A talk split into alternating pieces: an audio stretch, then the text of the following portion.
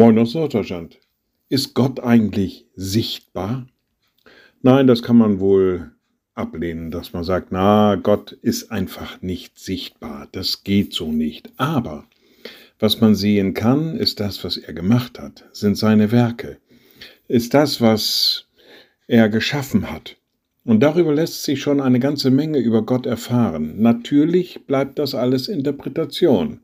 Und doch, wenn wir mal in die Natur hineinsehen, wenn wir in das hineinsehen, was in unserer Welt, in unserer wahrnehmbaren Welt er geschaffen hat, dann muss man sagen, das sagt schon sehr viel über ihn aus.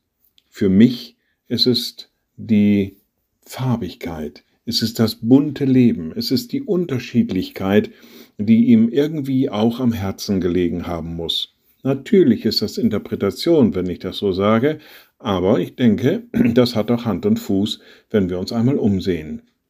Es gibt nicht nur Rosen, nicht nur Tulpen, nicht nur Nelken oder was auch immer, sondern es gibt Tausende, Millionen von unterschiedlichen Blumen. Und alle gehören zu Gottes Schöpfung. Wenn wir uns die Tiere ansehen, welch eine Farbigkeit, welch eine Unterschiedlichkeit, welch eine Kreativität allein schon bei der Schaffung der Tiere zugrunde gelegen haben muss, da muss man sagen, Gott liebt auch das Bunte, Gott liebt das Unterschiedliche. Und das sagt uns die Natur. Im Römerbrief schreibt Apostel Paulus an einer Stelle, denn Gottes unsichtbares Wesen, das ist seine ewige Kraft und Gottheit, wird seit der Schaffung der Welt ersehen aus seinen Werken, wenn man sie wahrnimmt, so schreibt der Apostel Paulus hier. Das heißt also, bei der Betrachtung dieser Werke, die Gott getan hat, erfahren wir schon ganz viel über ihn.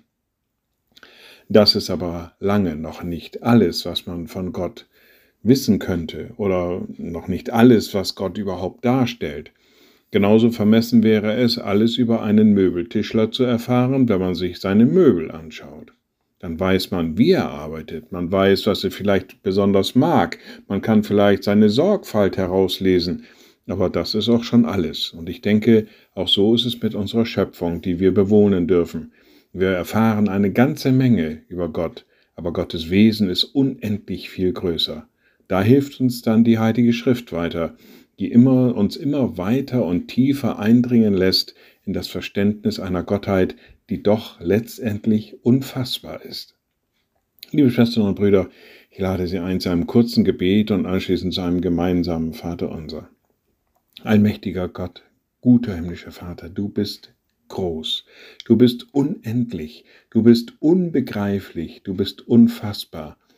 Und doch näherst du dich uns Menschen immer wieder aufs Neue mit deiner Liebe, mit deiner Gnade und deiner Barmherzigkeit. Wir danken dir, und bitten dich, du mögest uns immer mehr auch noch erfassen lassen, mit welchen Dingen du uns entgegenkommst und wie du uns begegnest.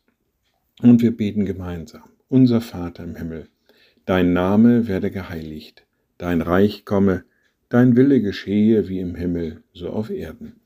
Unser tägliches Brot gib uns heute und vergib uns unsere Schuld, wie auch wir vergeben unseren Schuldigern und führe uns nicht in Versuchung, sondern erlöse uns von dem Bösen.